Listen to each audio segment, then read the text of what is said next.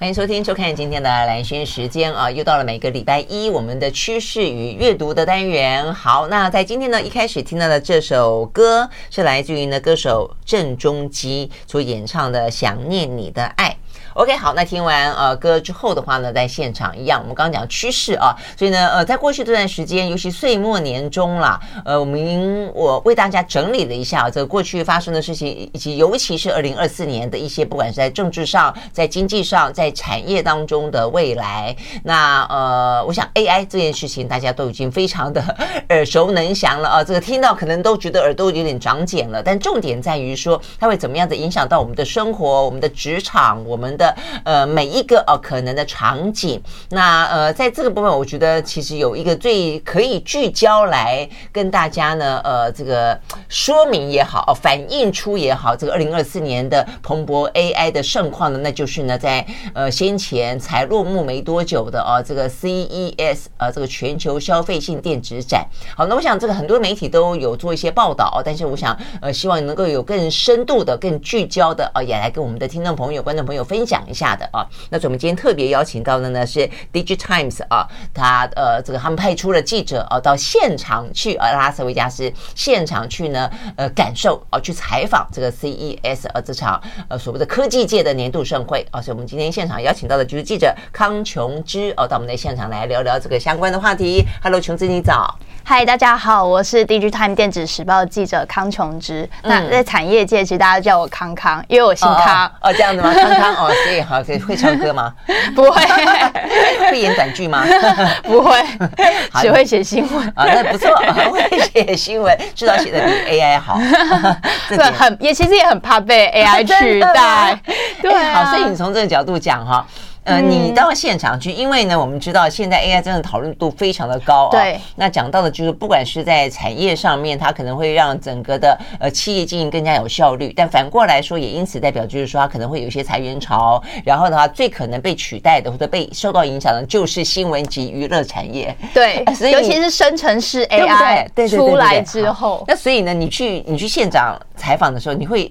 一个摊子一个摊子看，然后越看越毛，越看越毛，我觉得自己好像工作快要没了，会有这种感觉吗？其实还好，但会对就是现在的科技的进展感到非常的震撼，嗯、就是会觉得说，嗯、呃，不管是现场呃的 AI 啊，生成式 AI，或者是呃常看到的车用，嗯，这方面好像它可以成为我们的贴心助理。嗯，对，帮助我们可能在工作生活上更有效率。嗯，这是我呃一个就是一一个很感触非常深的。真的，那你有什么地方让你刚刚讲到说你觉得非常的震撼，非常的惊讶？哪一个东西让你最惊讶？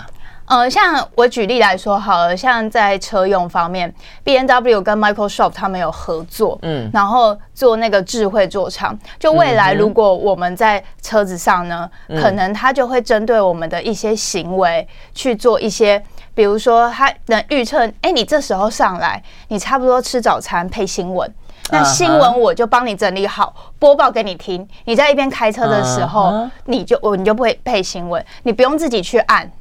它会配合你的时间，我连按都不用按吗？对，比方说未来的趋势是这样。但我就说它不有个 play 键，说我现在要让你讲给我听了，还是？一现在是这样子，但未来可以就是可以到说，哎，我每天早上七点半我就会坐上车，它就知道你下一步要干嘛。我再举个例子，就这一次 Google 也有参与，而且 Google 它是在呃主场馆的外面，就是一个他们自己设立了一个很大的展区，大概应该我看目测那个面积应该有三四十平至少，嗯，对，非常大。然后那个展区它除了展示我们在呃运用 Google 网站的时候会可以运用到的一些 AI 功能以外，它还展现了两台车，它跟对它跟呃福特。合作，然后他把呃，他放了两台车，一台车是那个 Auto Android 的，跟 Google 它内建的系统，嗯、就跟你说，哎，今天我车子如果用 Google 的系统，哦、我可以做到什么事？OK OK，对对，然后像是有点像是把 Google 展示在电脑上，嗯、把 Google 展示在手机上，然后把 Google 展示在车上，因为车已经成为一个载体了，对、嗯、这个概念，对，对不对？它可以在车上，然后。你你可能接下来你开到家，他就知道你车库要打开，你按个键，或者是你说了什么，甚至语音助理，他就帮你开灯、开车库，或者是做下一个动作。嗯嗯，这是未来的进展，就想说哇，未来好像世界会变得更快速，就是 你做任何事情，你都不需要去提醒，它就更有效率达到。真的是这样子哈，OK，好，所以呢，这就是呃，我们刚刚讲到 CES 啊，这一开始呢，琼枝感受到的，而且事实上，今年的呃消费性电子展，我觉得它也比较特别，因为经历过疫情过后，对。对，所以呢，在去年的时候呢，就小小的呃反弹，但反弹的就是有点比较稀稀落落的，所以今年算是比较应该是比较一个完备的状况，所以参与的呃这个国家啦，呃这个企业等等，好像是还蛮盛况空前的哈。对，呃，举例来讲。呃，回顾在这五年当中，嗯、呃，这是回违四年后，DigiTimes 又再次派出记者，嗯，去前往 CES。那上一次是二零二零年，嗯、我们也知道疫情是在二零二零年初才开始的。那在二一到二二的时候，CES 都是呃线上展会，嗯，对，到二三终于回到实体了。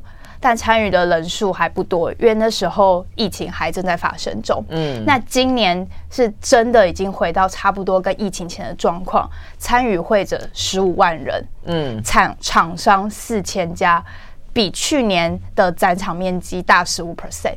你就知道那个规模已经慢慢回到疫情前，再加上很多科技跟四年前其实有很大的转变。嗯嗯嗯，OK，那那你比较主要的，因为我们待会儿会进到呃，目前看起来啊，这个 CES 最主要被谈论最多的呃几个聚焦的焦点啦，比方说 AI，比方说车用，比方说智慧医疗等等啊。那你除了这个之外，我们待会一个一个细谈，还有什么一个比较大的观察面有没有？比较大的观察面。其实在，在呃，任各个各个呃载体啊，或者是各个趋势上，我觉得大家都脱离不了 AI，尤其像智慧家庭，嗯、像举办非常大的韩国品牌 LG、嗯、Samsung，他们不管是在智慧家庭、智慧家电、车用上面，他们都一定会贯穿就是 AI。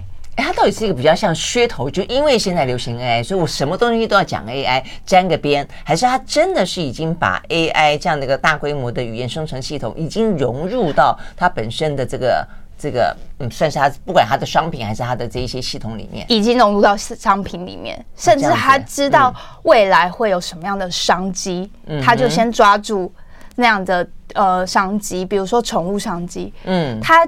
呃，LG 跟 Samsung 他们都有推出各自的机器人，嗯，这个家电机器人、家家用机器人，嗯，那家用机器人呢，它可以有一个我觉得很酷的功能是，如果家里有养宠物的，你把猫狗放在家，有一天回家发现为什么盆栽倒了，但你也不知道家里发生什么事情，嗯，所以它那个机器人它可以知道，哎，今天发生什么事情，我马上拍照或是侦测。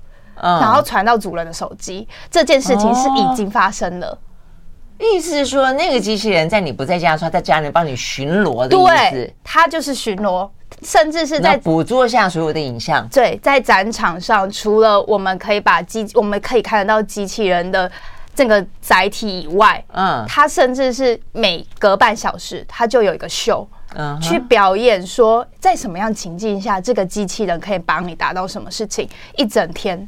嗯，对，你会发现，哎，这个机器人它是真的可以落地。嗯，对，因为其实，在四年前，二零二零年的时候，Samsung 他们就已经推出他们的机器人 Barley，但那个 Barley 它今天又更进化了。啊，是因为你刚刚这样讲，这个影像，实际上现在有很多呃，所以家里面可能装几个监视录影器。啊，然后你可以去记录一下家里面，如果有小孩子，或是有长辈啊跌倒，或是说担心小偷进来，但他都会有死角嘛，对不对？对，他都。所以你刚刚讲就是他没办法及时，没错，也不能办法。一个是有死死角，一个是没有办法及时，那更不用讲说他没有回传的动作给你。对。但是现在就是有一个像是家里面的小卫兵一样，对，没错。哦，这样子，这个听起来蛮好玩的啊。好，所以那么多呢，呃，新鲜有趣而且正在发生的事情，完全不遥远啊，就在呢我们刚刚讲到的这个 CES 啊，所以所以呢。其实我们休息回来呢，就聚焦更多，看起来真的是会大规模应用，很快的进入到我们的生活当中。休息了，马上回来。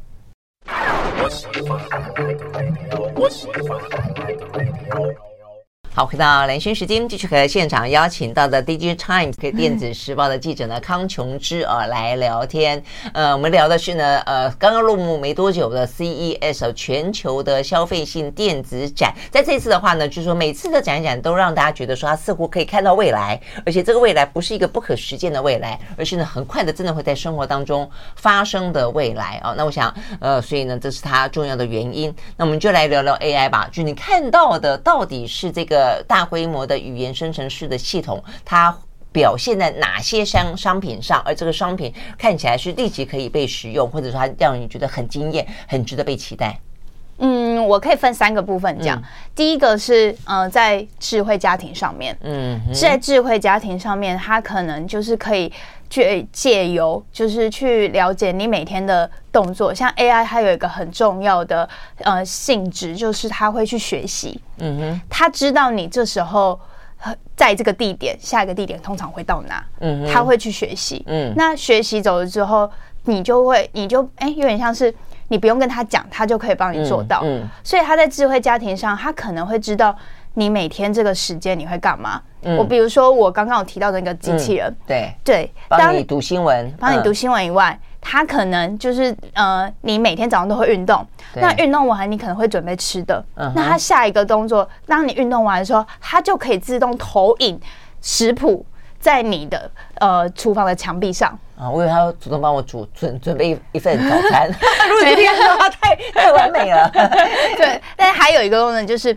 它在冰箱上，它可能会投影一些，呃，它的荧荧幕上，嗯，它可能就会跟你说，哎，什么东西快过期了？嗯，对，对对对，这其实对我们生活造成蛮大的便利。智慧冰箱就是它管帮你管理冰箱，对，帮你管理冰箱，还有找你讲兰萱讲到一个很重要的重点，就是它可以帮你管理。对对，你会非常觉得，哎，你的生活好像更有效率。嗯，那第二个重点是，其实 CES 它每年是车子界的呃汽车界的盛事，对，是 CES 又称为呃车展三大全球三大车展之一。啊、我觉得这一点很好玩哦，就大家要特别注意的，就是说消费性电子展为什么会被认为被车子。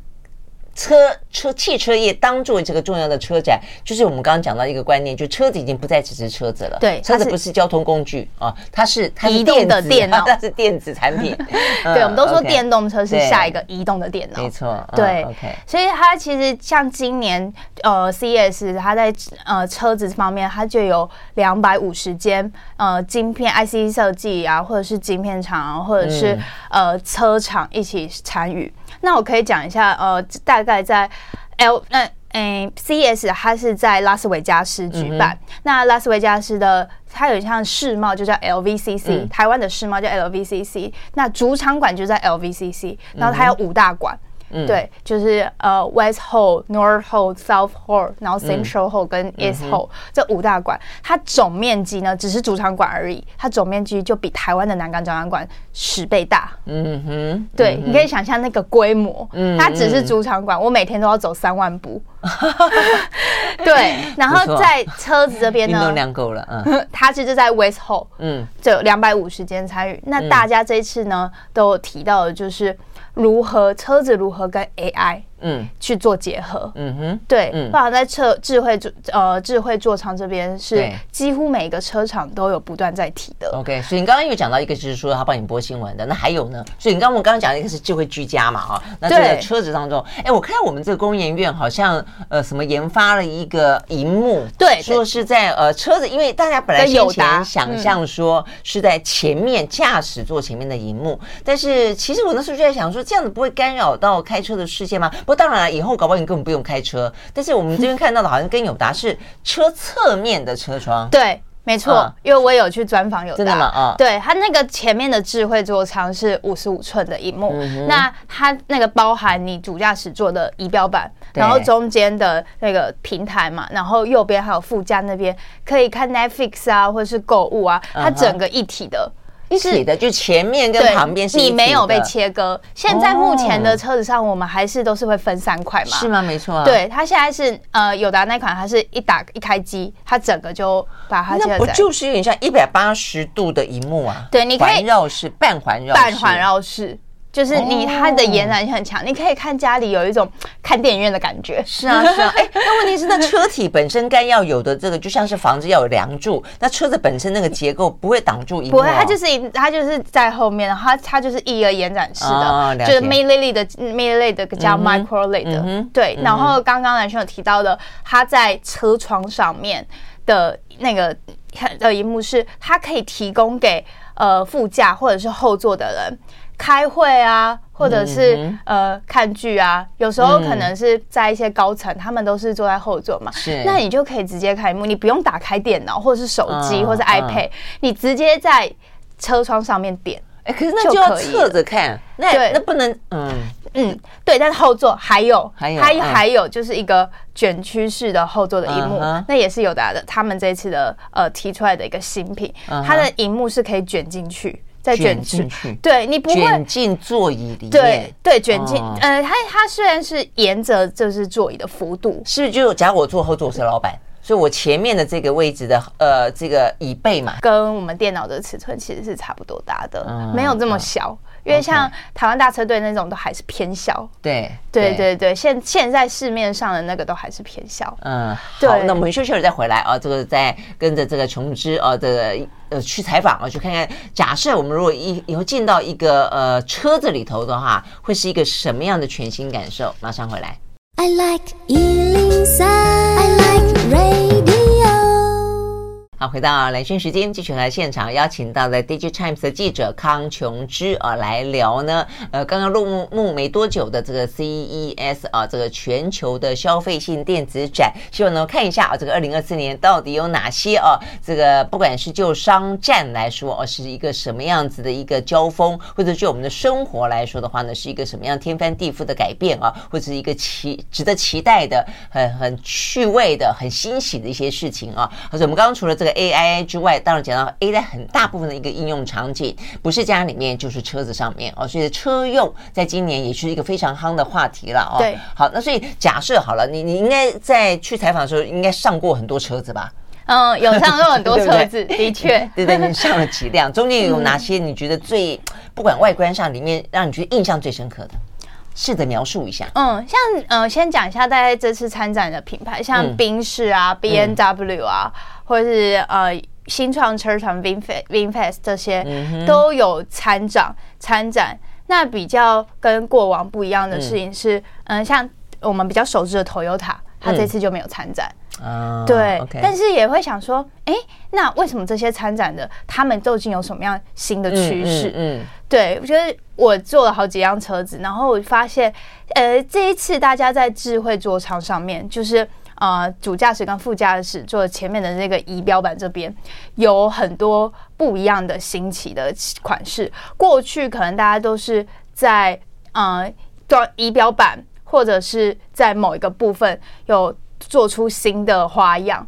但不得不说，现在的花样更多元了。比方说，比方说，刚刚我刚刚有提到的友达的那个一体的，嗯，你就会觉得荧幕，你就会觉得进到车子里面好像空间变更大了。嗯哼哼，或者是我荧幕使用的空间变更大，然后那些商机可能也会更多。再加上呃，这次 Sony Honda 他们。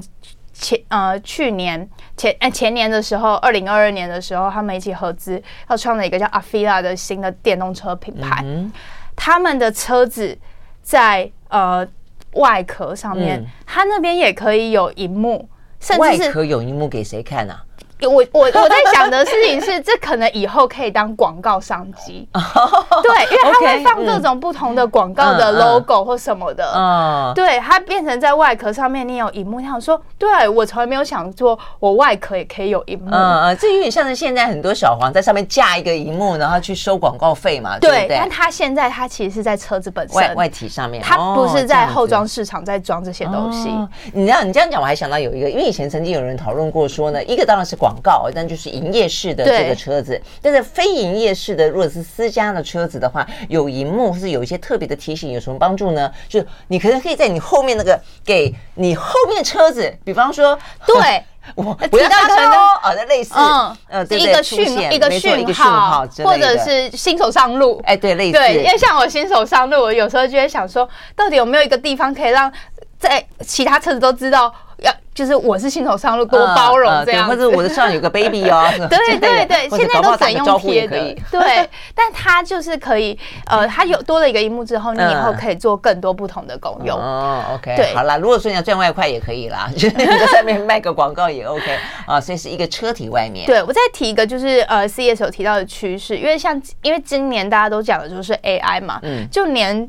主呃，主办方他们的主视觉都是用生成式 AI 生成的，而不是有一个艺术家专门去画。没有，这是这是科技的力量。嗯，对，它不再需要人力去设计、去画、去设 deadline，而是可能。几十秒、几分钟，那个图就生出来了。因为大家现在因为呃这个 AI 正在兴起中，所以现在好多的呃活动啦，哦这一些，它就是特别要用 AI 让你知道说我的主题是他设计的。我曾经看过一个好像是在哪里的很重要的一个国家的元首，他的 speech 第一场他的国会的演说就是让 AI 帮他写。对，他 特别想说，哎，我讲完讲完，啊，这是 AI 帮我写的，但他可能当然要强调的是，他接下来有一些跟 AI 相关的政策啦。哦。好，那所以回过头来，你刚刚讲说还有哪些印象比较深刻的？呃，像呃，主办方这次我有问主办方说，哎，那今年大家都提到 AI，那车用还是一个很大的趋势吗？他说当然，嗯，因为这个车用趋势它不会改变，嗯，AI 只是。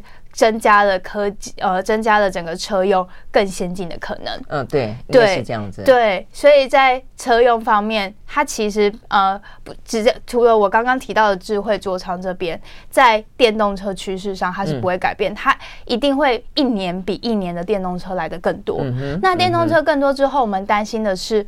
呃，会不会没有地方可以让我们充电？嗯哼，所以电池也是另外一个趋势。对，所以呃，电池以外还有充电桩。嗯哼，嗯，充电桩这是在现在在台湾是比较可能没有这么普及的。嗯嗯，嗯，在美国，它的市场其实非常的大。对，像我这次在 CES，因为我们在拉斯维加斯的的呃呃的交通，主要都还是以 Uber 啊或者是计程车为主。但我不得不说，我叫十台，大概有五到六台。都是特斯拉，嗯哼，或者是电其他 key 啊的电动车，所以可以发现到说，电动车这个是的成长区，它其实是年增，可能是比我们想象中来的更快的，嗯，对。然后这一次 Bosch，嗯，对，Bosch 它就是有提到一个呃电动车充电的机器人，嗯，目前我们的市面上的充电桩，它都是设立在某个地方，然后车子去。呃，充电，但有时候你摆着充电，然后隔天可能隔了十个小时再前车，你早就充饱了。嗯，那那个充电桩摆在那边，它就没办法造成最大的效益。嗯，所以 Bosch 他提出一个电动车充电机器人。当今天我充满这台车的时候，呃，五个小时后我要充下一台车，我自己移动。嗯，那个机器人它可以帮助。整可可能整个停车场更有效率的停的停车跟充电。嗯，OK OK。Bosch 他们开出来，但它只能够在这个停车场里面移动就是了。对，目前是这样。不能跑出，比如说 我跟我的车厂预约说，哎，我待会要在哪里停下来啊？那我刚好要去吃饭，吃饭呢可能有一个呃两三个小时的空档，请你过来帮我充电。咻，一个机器人就跑来了。这可能二零二五年的 CES 有可能看得到。啊，如果这样子太好，那他工任务完成之后就哎，又跑去下一个场景。我觉得这不是不可能哎、欸，因为机器人它的功用可能比我们想象中来的更快。照理说，如果它可以呃，这个玩非常流畅的行走的时候，或是飞翔的时候，嗯、其实是不是不可能的、啊？对，对不对？嗯、对对，像 Amazon 它就不断的在开发一个它它可以飞行到处去送货的一个那个嘛。飞呃、对啊、无人机是啊，对。现在这一次的电动车，还有讲第三个趋势就是，呃，主办单位有特别提到，过去我们讲到很多是呃解决方案，但这一次更实体的海陆空电动车都进来了，嗯，而且有更多的沉浸式体验。你在海上的电动海上的呃电动载具，它就打造成一个就是你真的会在海上的样子，嗯，对。然后你在空中。它就是真的，Goodyear 他们的那个飞艇，嗯，真的就是你有机会搭上去，然后绕拉斯维加斯这样一圈，然后我就在我的饭店哦，我早上，嗯、呃，美国时间早上，我有时候会整理稿子或是今天的采访，嗯、我就看到那个 Goodyear 飞艇从我的饭店前面飞过去，嗯，哇，OK。真的还蛮酷的哈。这呃，但是它那个飞艇还是一个像橄榄球的形状吗？对，然后它就是千年不变，可不可以换一个样子？但是它的原它的呃原料就有改变，过去是氢呃氢气，现在就是氦气，它就是尝试不同的材料原料去看让它。飞行这样这样子，所以等于是不同的交通工具，现在事实上也都是电脑化了，对，电动化，对，电动化。所以我们刚刚讲说，呃，车子可能是一个电脑，但事实上只要能够飞的、能够能够航行的，也都是从这个角度去发展。对，所以它背后的原因就是永续，嗯，减减碳。这是一个很大的趋势。嗯，嗯，OK，是是没错。其实永续一直是贯穿在呃近些年的所有的科技发展，都是希望能够透过一个比较永续的节能的方式，所以才会谈到那么多的一些呃，包括就是什么减碳啦哦等等的，呃绿绿电啊等等这个概念。好，那么休息了再回来。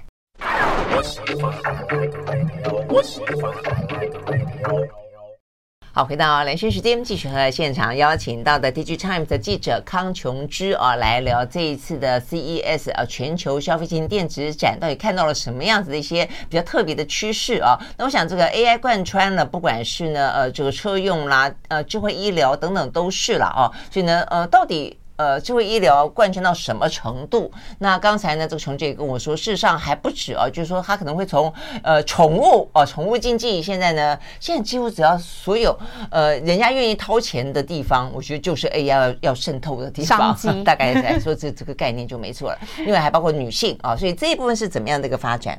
其实你可以从那个车子的广告就可以发现，以前大家都是呃四人，然后变三人，现在是两人载着宠物。嗯哼，对，你会发现，哎，车子的广告它其实就有一个社会趋势的演变，蛮有趣的。这是我自己这次想到的地方。那在宠物商机上面，嗯，他们呃，不管是 Samsung 或 LG，我刚刚提到的那个机器人，他们都有结合一些呃，我可以怎么样可以。呃，去帮助主人去陪伴宠物，或者是去侦测宠物现在的行为。Uh -huh. 那在新创这边，uh -huh. 我发看到有一个美国呃新创厂商，他有推出了一个宠物陪伴机。Uh -huh. 它是呃狗狗陪伴机，是因为它可以，它个机器它除了可以拍照以外，嗯、它还可以。呃，丢球出来，然后让狗狗去捡。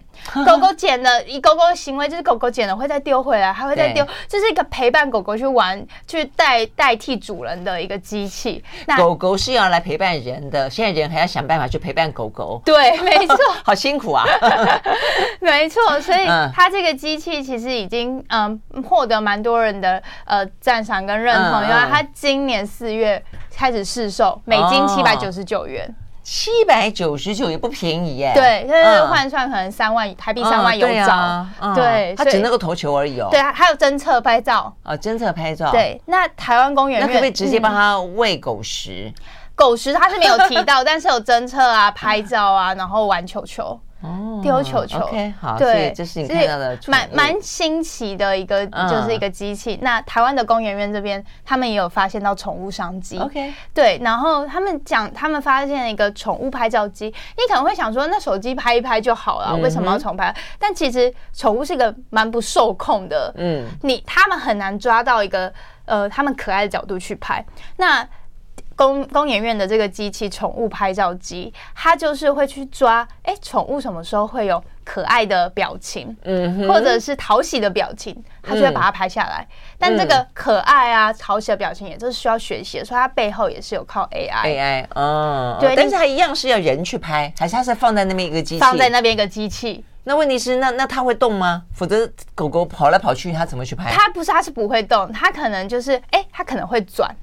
但是它不会像机器人这样子移动。Oh, uh. 我刚刚提到的 LG 跟 Samsung 的机器人，它是真的可以在家里走动。你可以想象，你今天如果家里有扫地，那扫地机器人，嗯，它今天变成。真正的机器人的时候，嗯嗯，就不只是扫地而已，就不只是对它的功用，不只是扫地，它还有很多镜头啊，或者是感测器。嗯哼，嗯对，OK，好，所以呢，这个宠物哦，反正就是大家现在实在是太爱这些毛小孩了啊，哦，所以呢，这个部分大家愿意掏钱的话呢，AI 就会想办法让你觉得更便利。好，那另外女性商机是什么意思？对，第二个就是女性商机，就是你有发现到只要。有让你掏钱的东西，它都是商机所在，所以也要说女人的东西很好卖。嗯，对，这次 L'Oreal 或者是零售厂商沃尔玛，就是美国最大的零售网，他们都有参展。嗯，那呃，他们参展的地方都是希望可以借由结合科技，嗯，去达到呃更多的，比如说呃永续啊，或者是包容，或者是让消费者更知道。呃，后这些品牌他们背后是怎么运作的？嗯嗯，对。那像呃女性商机这边，那个呃 CES 的主办单位 CTA 他们就有提到说，呃，其实女性的消费者体验。是这几年科技产品或者是科技产业中更为重视的。嗯哼，为什么？因为它女性的消费体女呃女性，不管是你在呃在穿戴装置上，你看的东西会跟男性看的不一样，包含我们一些生理上的呃生理上的行为啊，或者是我们的一些动。行为动作可能都跟男性不一样，所以他们有针对女性，嗯，像 Garmin 都有特别针对女性设计的一些款表款，嗯，嗯，穿戴装置，那那些表款它可能会更重视某一些功能。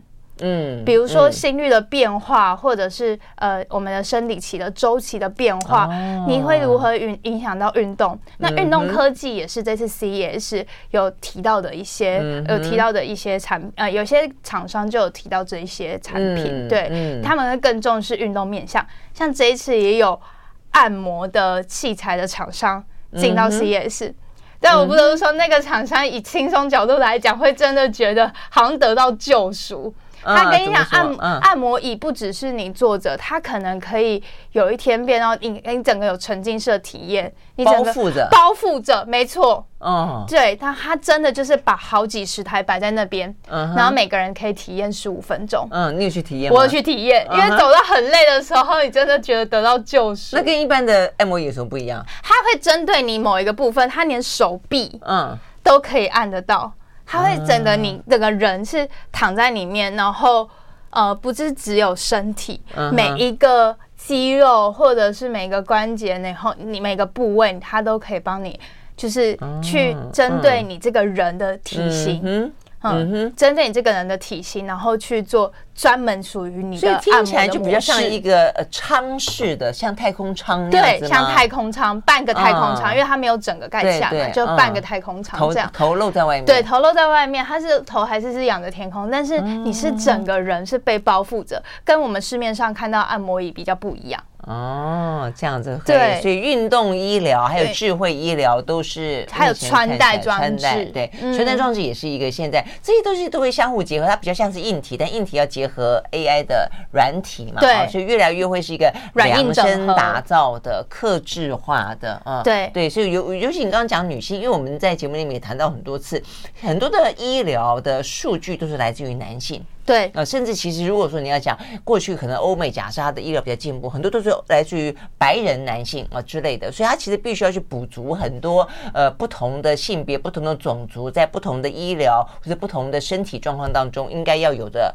呃特征哦，或是不同的数据。没错，那这些对你要对的数据，你才可以让 AI 去去生成嘛，要不然你给错的错的数据，就生成出错的一个解答出来了吗？啊，所以呢，这一部分都是看起来有在修正的部分。好，我们休息了，再回到现场。I like 103, I like radio。好，回到蓝轩时间，继续和现场邀请到的《Digitime》的记者康琼芝啊来聊啊，这一次刚刚落幕的 CES 啊，这个全球消费性电子展。好，那最后呢，我们刚刚讲到还有哪些部分你觉得是呃特别值得去提的？就是在整个 CES 里面，CES。OK，好，那我最后讲一下，我觉得呃蛮值得提的有两个是，第一个是这次的主轴还是以 AI，AI 还是 AI，、嗯、是，是一个呃它就是一个不可逆的趋势，对，所以在任何载具上，它可能未来可以看多看到。更多跟 AI 结合的。那第二个趋势是永续，从电动车它呃销售的趋势不断成长，就可以看得出来，呃，不管是车厂或者是科技产业，他们都会更重视车子，尤其是电动车这一块。那第三个就是还有再生的材料，最再生的材料，像 Panasonic 他们有提出一些再生的新的材料。那第三个呃趋势是包容性，就不科技始终来自于人性，嗯哼，所以呃不管。是在科技产科技品牌，或者是这一次参与呃比较跟科技你没有办法想象到的 L'Oreal、沃尔玛，他们也提到很多未来对于不同种族或者是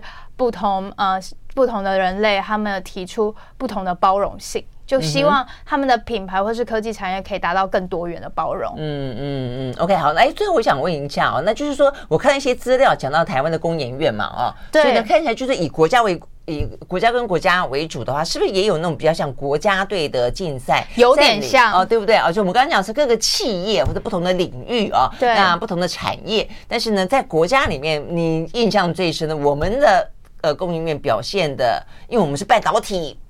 半导体最厉害的王国不是吗？哦，我们的表现怎么样？然后相较于其他的国家，有哪些国家让你觉得哦比较值得注意的，蛮令令你惊艳的？我不得不说，我觉得韩国让我蛮震撼的。就去之前，我会我会想说，哎，这是不是欧美的主战场？因为毕竟它办在美国拉斯维加斯。嗯，但我真的觉得韩国不整不仅仅是他们的厂商做大。像 Samsung、LG、现代，他们的厂展馆永远是。最络绎不绝的人潮最多，甚至是你进到他们展馆要排队，尖、啊、峰时刻要排半小时。那为什么都是？今天我们去 Universal Studio 那个环球影城，嗯、我们可以用快速通关，但在展场没有人可以有快速通关。哦，因为我印象深，包括一个 LG 啦，LG 它不是推出一个透明荧幕吗？对，透明电视。哦那个、对对对，那个蛮蛮蛮酷的，坦白说。对，嗯、大家都站在那个电视机前面拍，嗯、而且你可以看得出来，他们的整个展场哦，就是。一开始进去的时候是用大概哎十六台还是就一整片，你就可以发现原来那个 OLED T 它不是只能做出一台，它已经可以量产嘞。嗯哼，对、嗯、他们真的已经到可以这个能力了所以我觉得他们展现出来是整个国力的强大，告诉你。我今天就是要成为消费电子大国啊，是这样没错。所以你看，尹锡悦在前两个礼拜就宣布，他要投入很多很多的钱，然后要打造一个半导体全球最大的半导体中心。所以听起来就是要就要超越台湾的意思了哈。好，那所以我们的工业院呢，我们工业院的展场目看起来怎么样？嗯，我讲一下整个台湾，整个台湾有一百五十七间厂商进到展馆啊。我们我们是自己有一个台湾区，有台湾区，然后有达哥台泥有进到我刚刚说的那个 LVCC。主场馆，uh huh. 但进到主场馆，我后来才知道，也是你也是需要参加很多次 CES，你要先从呃外围的一些展馆，你才能慢慢到主场馆。那这次友达首度进到主场馆，哦，oh, 对。那工研院呢，还有一些台湾新创，他们展出的东西比较像是呃，就真的是新创，偏向一些你产品上的 demo。嗯，对，就新品的 demo，但因为台湾没有一个非常大的消费电子品牌，所以我们在主场馆的、嗯、呃股的势力就比较没有像韩国厂或者日本厂商或者美国厂商这么样的强大。所以讲到最后还是一个代工的问题嘛，因为代工虽然我们的技术力很强。但是我们的品牌可能还有还有在进步的空间，就看不到东西，就是东西都在别人的展馆里面。没错，没错，我们的零组件都有台湾，是这个意思。对，你会发现，哎，好像很多新创品牌啊，新创产品，他们背后他们的制造其实是来自台湾。对啊，这个当然也很棒了哈，但是可不可以只不要只是背后，好像背后灵的感觉，有没有？对，OK，好，所以我们从里面看到了我们的呃，我们的国家竞争力在哪里啦？哦，但实际上也看到我们一直说想要去突破，我们可能需要再加把劲啊，然后继续加加更多的一些呢，大家共同的。嗯，力道啊，这个区域打造出来的另外一个品牌跟代工要一起并进，在哪里？真的是这个样子。嗯、OK，好，那是也希望啊，在今天这一集里面可以提供给大家有关于呃这个二零二四，或者说在未来这段时间，应该就是往那样的一个呃这个滔滔洪流 那样一个呃趋势走过去了。好，非常谢谢呃康琼芝到我们的现场来喽，谢谢，谢谢，嗯，谢谢，拜拜。